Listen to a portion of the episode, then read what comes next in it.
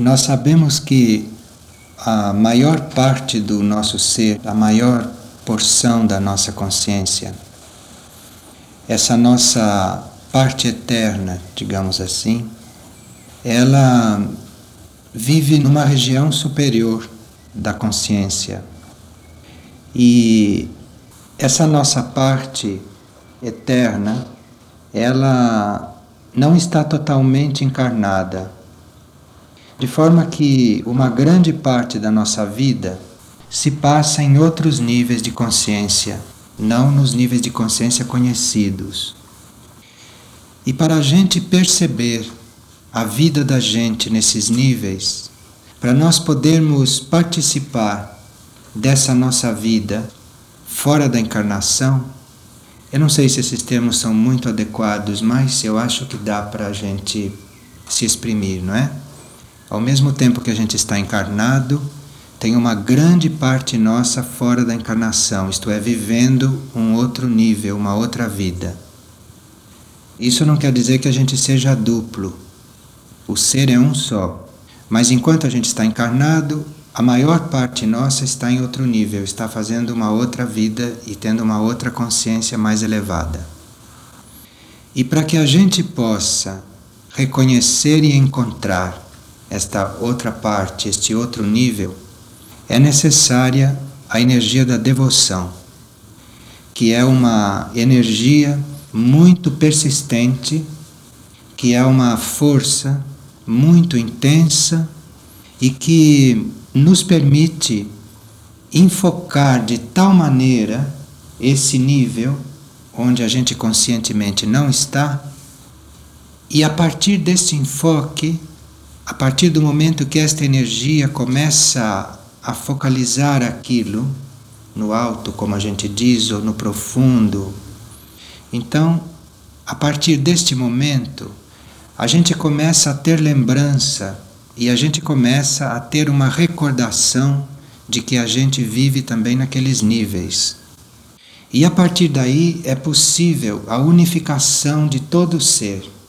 É possível a gente trazer a lembrança desses níveis aqui para baixo, para a consciência normal da gente, e é possível também, através desse enfoque, através dessa energia, que enfecha né, todas as nossas forças e canaliza para um só ponto, isto que é a devoção, assim como eu percebo. O que é essa lembrança dessa parte nossa? O que, que vem a ser O que vem a ser a lembrança?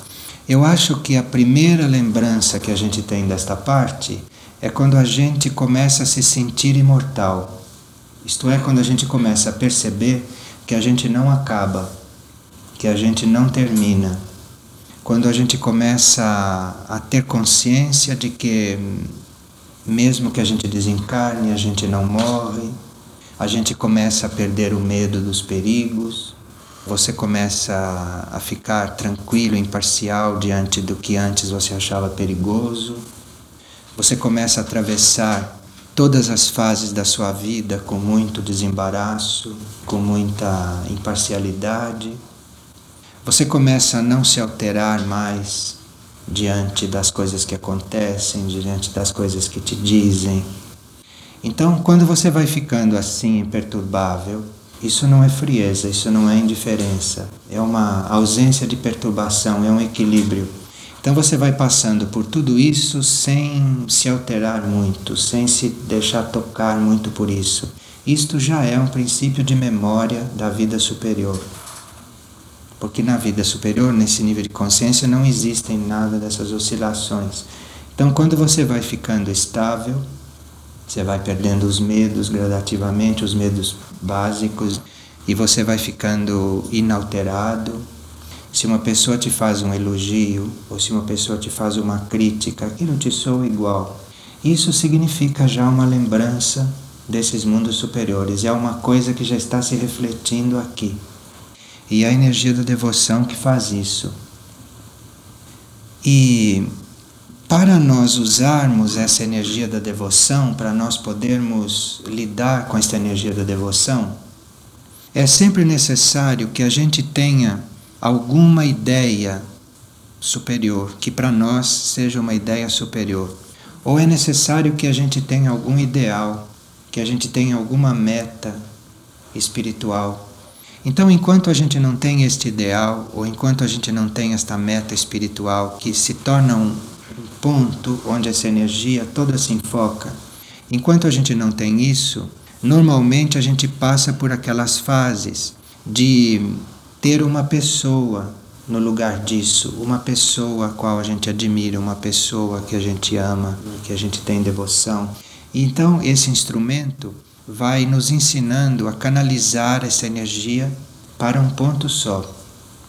E quando esse instrumento, quando este ideal, quando esta ideia, ou quando esta pessoa, ou quando esta situação, ela recebe a nossa energia e nos ajuda a canalizar isso para mais alto, então nós dizemos que o objeto da nossa devoção está correto, é positivo, porque este objeto, esse instrumento, ele recebe a nossa devoção e canaliza isso para mais alto e coloca a nossa devoção voltada para o nosso nível superior, para o nosso nível cada vez mais alto. Então, esse é o sentido desses objetos de devoção. Quando nós temos um ideal, não é tão importante realizar o ideal.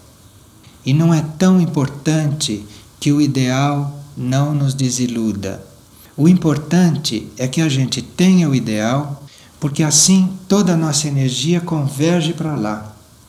E aquilo tudo que converge para lá é a devoção. Então isso é estimulado e a partir daí nós podemos, através disso, encontrar os nossos níveis superiores. E às vezes é muito útil para nós que a gente realize um ideal ou que a gente hum, seja bem sucedido na admiração, por exemplo, a alguma pessoa. Às vezes isso é útil para o nosso processo, mas às vezes é melhor que a gente não realize o ideal e que a gente se desiluda com o objeto da devoção. Isto também pode dar um bom resultado para a canalização desta energia. Há momentos da nossa evolução em que a gente, sendo devoto de alguma causa, sendo devoto de alguém, sendo devoto de algum ideal, sendo devoto de alguma ideia, há momentos da nossa evolução que isto é muito positivo e muito útil. Porque aí a gente vai, sendo devoto de uma coisa destas, vai encontrando um objeto mais elevado, e aí passa para o outro, e assim por diante vai subindo com esta energia. E tem pessoas que fazem esse caminho naturalmente. Tem pessoas que dão toda a sua força, canalizam toda a sua energia para um determinado objeto e vão subindo com isso. E esse objeto vai sendo substituído por outro, por outro, por outro, e assim a energia vai subindo. Isto acontece num ciclo de encarnações, isso não acontece na mesma vida. Então a gente não pode ver isso numa mesma vida. Numa mesma vida, a gente vê alguém focalizando um determinado objeto da devoção. Numa vida anterior, talvez ele tenha focalizado um objeto de nível não tão elevado.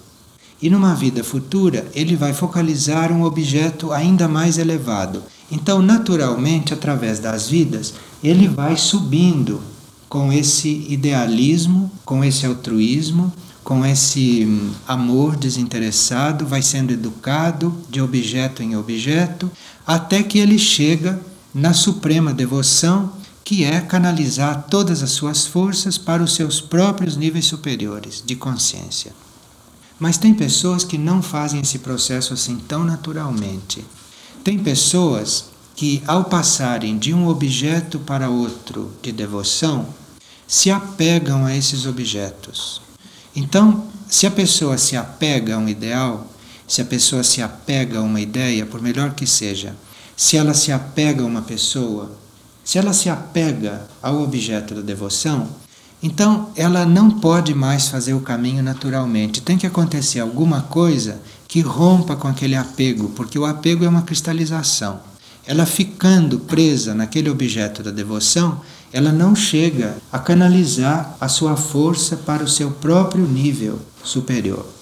Então aí as energias fazem com que a gente se descristalize de alguma forma, ou se desiludindo com alguma ideia, ou se desiludindo com algum ideal porque não consegue aplicar, ou se desiludindo com a pessoa que é objeto da sua devoção. Então é usado um recurso desse inteligentemente para a gente não ficar preso ao objeto da devoção. Eu vou partilhar um fato que eu soube muito recentemente e que ilustra muito bem isso. Eu conheço uma criatura que é muito devota de uma certa corrente filosófica espiritualista. Ela se dedica completamente a isso. E depois ela chegou à parte final dessa sua encarnação totalmente devotada a esses ensinamentos daqueles mestres que alimentavam essa corrente. Então ela estava completamente integrada ali, completamente absorvida naquele trabalho e tudo. Mas geralmente as pessoas devotas têm essa característica de se aferrarem aos objetos da devoção. E foi o que aconteceu com esta pessoa, que é um grande trabalhador do plano e que ajuda muitas outras pessoas. Então, como foi que a energia e como foi que o seu espírito resolveu este assunto? Resolveu esse assunto de uma forma muito educativa e muito didática para ela. De repente, ela começou a se sentir mal e começou a adoecer fisicamente. E isso a levava a se afastar um pouco do trabalho dela, inclusive desse trabalho grupal espiritual que ela fazia. E ela teve que restringir cada vez mais esse trabalho e foi ficando cada vez mais doente e até que durante alguns meses ela ficou realmente de cama. E teve então que aparecer outras pessoas para tomar em conta do trabalho, para desenvolver o trabalho, né? E quando os trabalhos têm que continuar, sempre aparecem os substitutos. Só não aparecem os substitutos quando o trabalho não tem que continuar. Mas quando tem que continuar, aparecem as pessoas para levarem o trabalho adiante. E assim foi. Então ela ficou imobilizada na cama para que ela pudesse assistir o aparecimento de pessoas que levavam adiante o trabalho. E a essa altura, se ela tivesse reconhecido isso, então talvez ela tivesse logo se levantado da cama. Mas apesar disso, ela não reconheceu e ela ficou vendo tudo isso, ficou acompanhando tudo isso, mas ela mesma não se abriu para uma coisa diferente daquela. E parece que o espírito tinha muito empenho que ela se abrisse, ainda nesta vida. Como essa situação perdurava, chegou a uma certa altura, ela percebeu que ela ia desencarnar, que ela estava próxima a desencarnar. Então ela se voltou para o eu superior dela e disse: Olha, para mim pessoalmente, tanto faz desencarnar ou não, mas eu peço para não desencarnar para poder continuar trabalhando naquilo que é o seu plano e também para eu poder terminar de criar a minha filha adotiva. Quando ela fez esse pedido, ela é uma pessoa muito consciente muito espiritualizada, então isso pode acontecer com ela sim. E muito devota, como vocês estão vendo, né, de levar isso até a hora da e fiel, né, a todos os pontos de devoção dela. Quando ela formulou isso mentalmente, ela sentiu que era como se a energia estivesse se retirando do corpo dela que ia mesmo partir.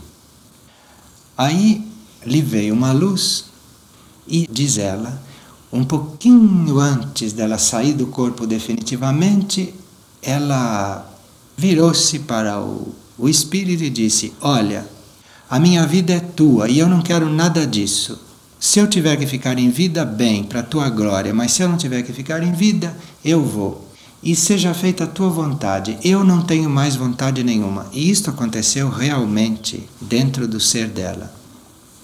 E ela teve a grande surpresa de ver que no momento em que ela tinha abandonado todos os, os objetos que aprendiam, que a seguravam, que a interessavam, quando ela realmente entregou tudo e disse: Olha, seja feita a tua vontade, eu não tenho que fazer mais nada, não tenho mais filha adotiva, não tenho mais a ordem na qual eu milito, eu não tenho mais nada disso. A minha vida é tua e seja feita a tua vontade. para grande surpresa dela, ela começou a voltar, a voltar, a voltar, a voltar, e depois de alguns dias ela estava em pé, funcionando normalmente. E ela então me contou essa história, uma das primeiras histórias que ela me contou depois que ela passou por essa experiência. E aí então nós pudemos estudar não é, esse assunto.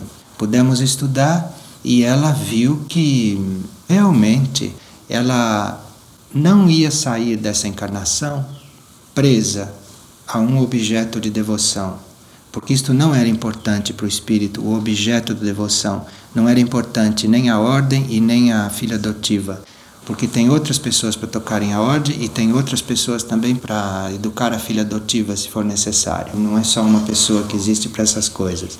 Então, o importante para o espírito não era isso. O importante para o espírito é que ela aprendesse a se desapegar, que ela aprendesse a soltar aquilo que foi para ela o instrumento de evolução até aquele momento, aquilo que foi para ela todo o, o, caminho mesmo devocional e toda a ferramenta para ela se fixar nas energias superiores.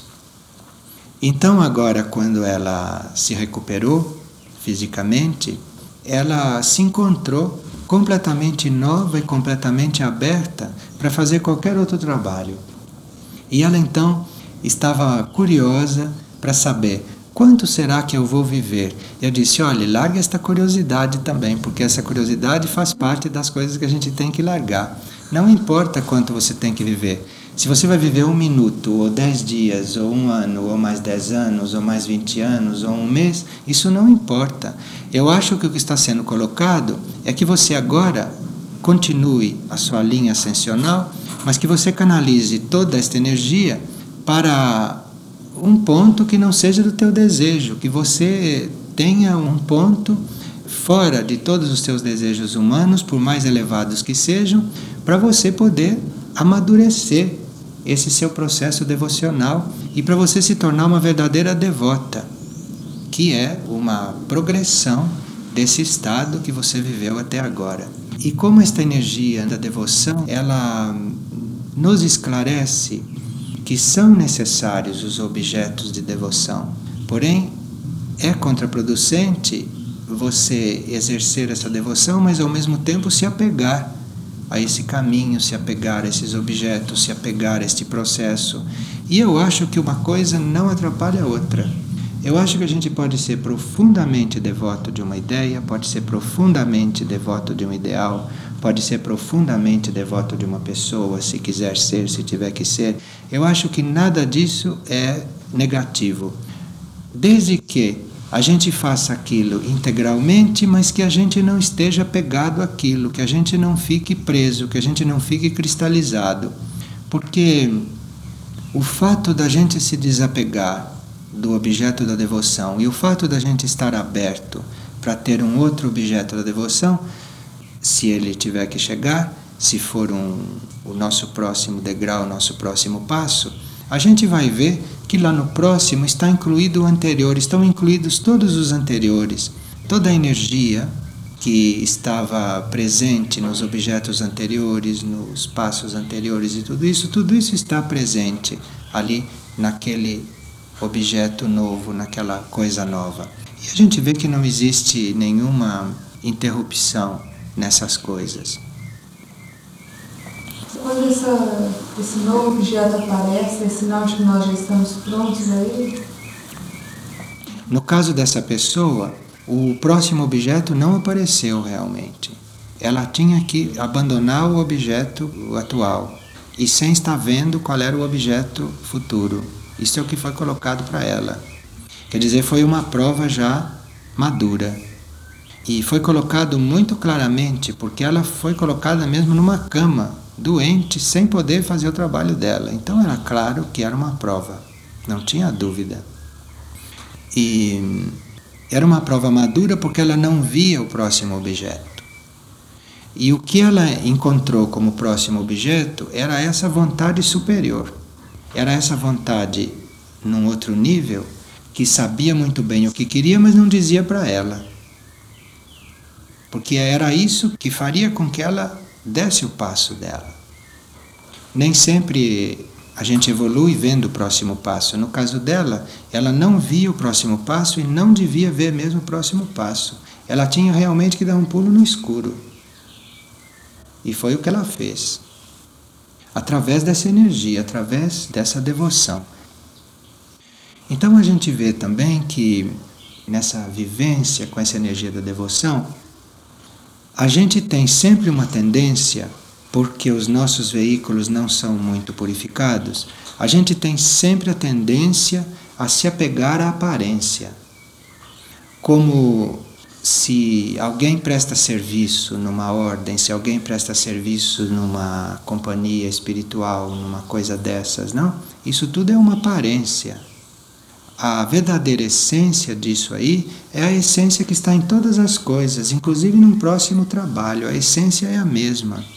Mas a devoção, quando ela flui através de um mental ou de um emocional, ou de um cérebro físico que não estão ainda suficientemente purificados, esta energia faz com que a gente se detenha demais na forma, se detenha demais na aparência, a ponto da gente pensar que uma ordem ou que uma hum, companhia espiritual seja tudo. Aquilo é só a casca da coisa, né? A essência está ali dentro. Não importa que aquela casca se rompa, porque a essência está ali dentro a gente é levado também a se identificar com a forma de uma filha adotiva e de achar que aquela forma da filha adotiva é uma coisa muito importante. Não, aquilo é só a forma.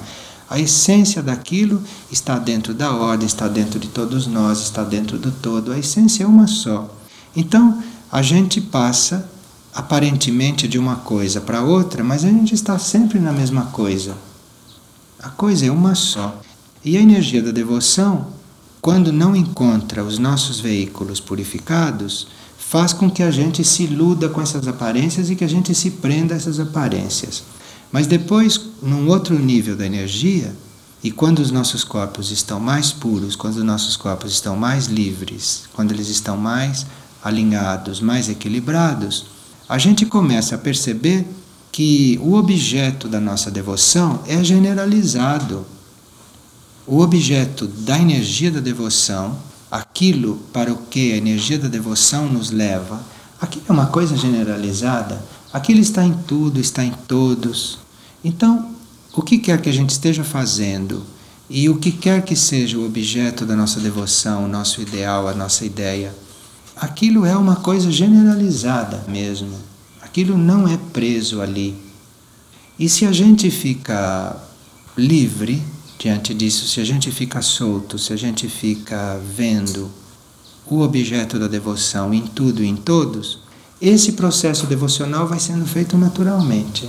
A gente vai evoluindo através dele, as coisas vão se sucedendo, as pessoas vão se sucedendo, os ideais vão se sucedendo, e acontece uma coisa muito importante. A gente não fica preso, a gente não fica limitado por algum ideal que nem sempre é atual. Porque os ideais em si, eles passam por um processo de atualização. Vamos ver o que seria um ideal. Todos nós, a essa altura da nossa evolução, temos ideais. Mas o que seria um ideal? Como é que surge um ideal? O que é isso? Ao que é que a gente adere quando a gente é idealista?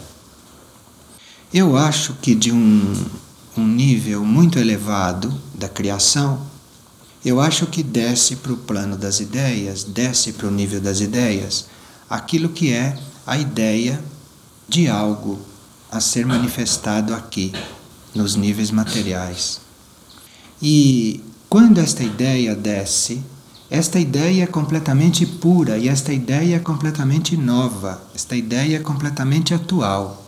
Mas nós não podemos alcançar este plano das ideias com a mente comum, com a mente normal.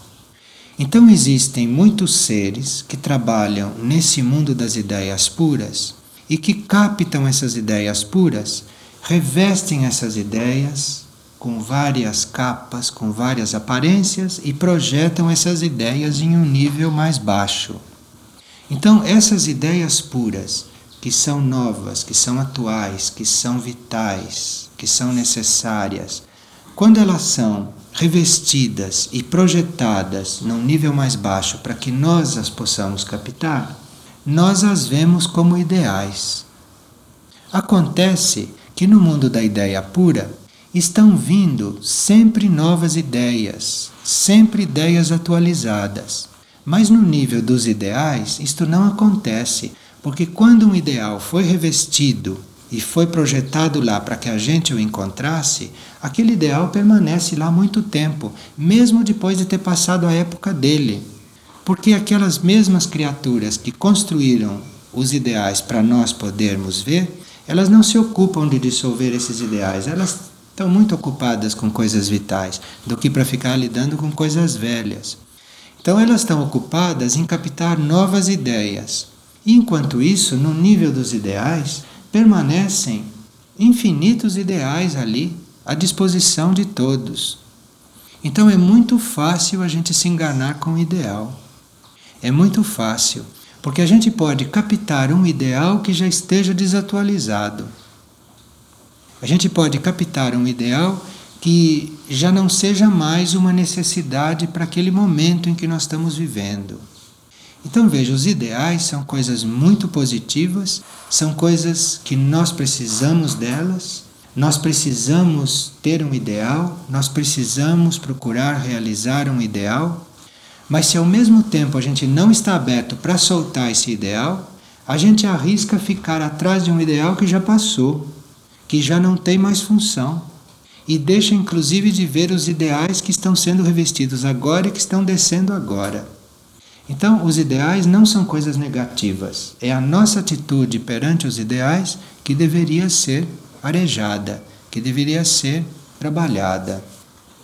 Porque se eu consigo viver um ideal plenamente e se eu consigo perceber que passou o momento de viver aquele ideal e que já tem um outro ideal para ser vivido, superior àquele, mais completo do que aquele, mais atual do que aquele. Se eu percebo essa transição, eu vou seguindo de ideal em ideal, eu vou subindo na escala dos meus ideais, mas sem me apegar aos meus ideais também. E assim eu chego de repente no nível da ideia pura, aonde não há possibilidade de engano. E a energia da devoção que me leva durante todo esse trajeto. E a gente se engana muito pelo caminho, como se viu. A gente se engana muito porque a energia da devoção, ela é muito presente no corpo emocional. Então ela está presente exatamente no nível da nossa consciência onde os desejos são fabricados. Então veja, cientificamente é muito fácil que através de uma devoção a gente encontre um apego e a gente se apegue a alguma coisa e a gente fique movendo todos os desejos do emocional em função de permanecer naquele objeto de devoção. Isto tudo é uma circunstância que está ligada a essa energia. Então, ao mesmo tempo em que a gente exercita a devoção, ao mesmo tempo em que essa energia é canalizada, é usada, é vivida, é preciso estar atento para a gente ficar devoto, porém livre de poder dar os passos seguintes e livre de poder eventualmente trocar o objeto externo da devoção, o que não é verdade, o que não é real, porque o, a essência está em todos os objetos, de forma que eu não estou trocando nada. Eu estou trocando apenas uma aparência por outra aparência. E parece que se eu entro nessa extrema soltura e nessa extrema liberdade, aí eu começo a reconhecer uma unidade entre todas as coisas e começo a reconhecer que a essência de todas as coisas é uma só. E aí não tem mais filha adotiva, não tem mais a ordem espiritual, não tem mais nada disso, porque eu passo de uma coisa para outra sem sentir que estou deixando nada para trás e sem sentir que eu estou incluindo uma outra coisa. Então, veja que a gente tem um campo muito vasto dentro dessa energia.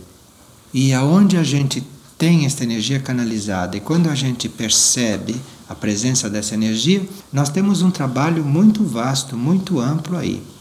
Há pessoas que dizem ou pensam: Ah, mas como é que eu faço para ser devoto e ao mesmo tempo ser destacado do objeto da minha devoção? Isso é uma coisa que você tem que aprender.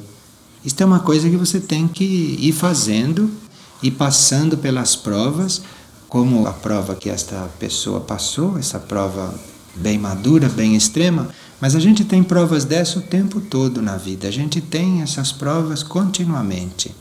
E quando acontece da gente ser levado por uma força superior a se desligar compulsoriamente de um objeto de devoção, se isso é entendido, se isso é compreendido como um, um, fato muito positivo, a gente imediatamente encontra aquilo tudo incluído dentro da consciência da gente. E a gente vê que a gente se desapegou a gente se liberou, houve uma libertação, mas que não se perdeu nada, porque aquilo em seguida está tudo incluído, está reformulado, aquilo está hum, reconstruído de uma outra forma, de uma outra maneira.